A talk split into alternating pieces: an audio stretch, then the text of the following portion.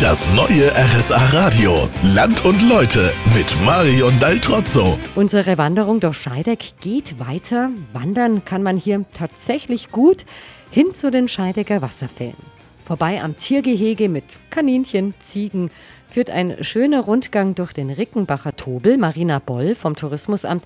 Was ist das Beeindruckende an den Scheidecker Wasserfällen? Wie der Wasserfall aus diesen 18 Meter wirklich in die Tiefe steigt und dann mit diesen Gesteinsschluchten, dass man wirklich drin ist, also das alles sehr naturbelassen ist, dass nichts, überhaupt nichts dran verändert wurde. Das ist dann schon auch was für Familien. Vor allem führt auch dieser Weg eigentlich auch durch diesen Streichelzoo, das heißt, man ist ja wirklich nah dran, also direkt an den Tieren und führt dann direkt auch zu den Wasserfällen. Also auch kompakt, dass man jetzt nicht irgendwie weit wandern muss. Einen Wasserspielplatz zum Staudämme bauen gibt es da auch.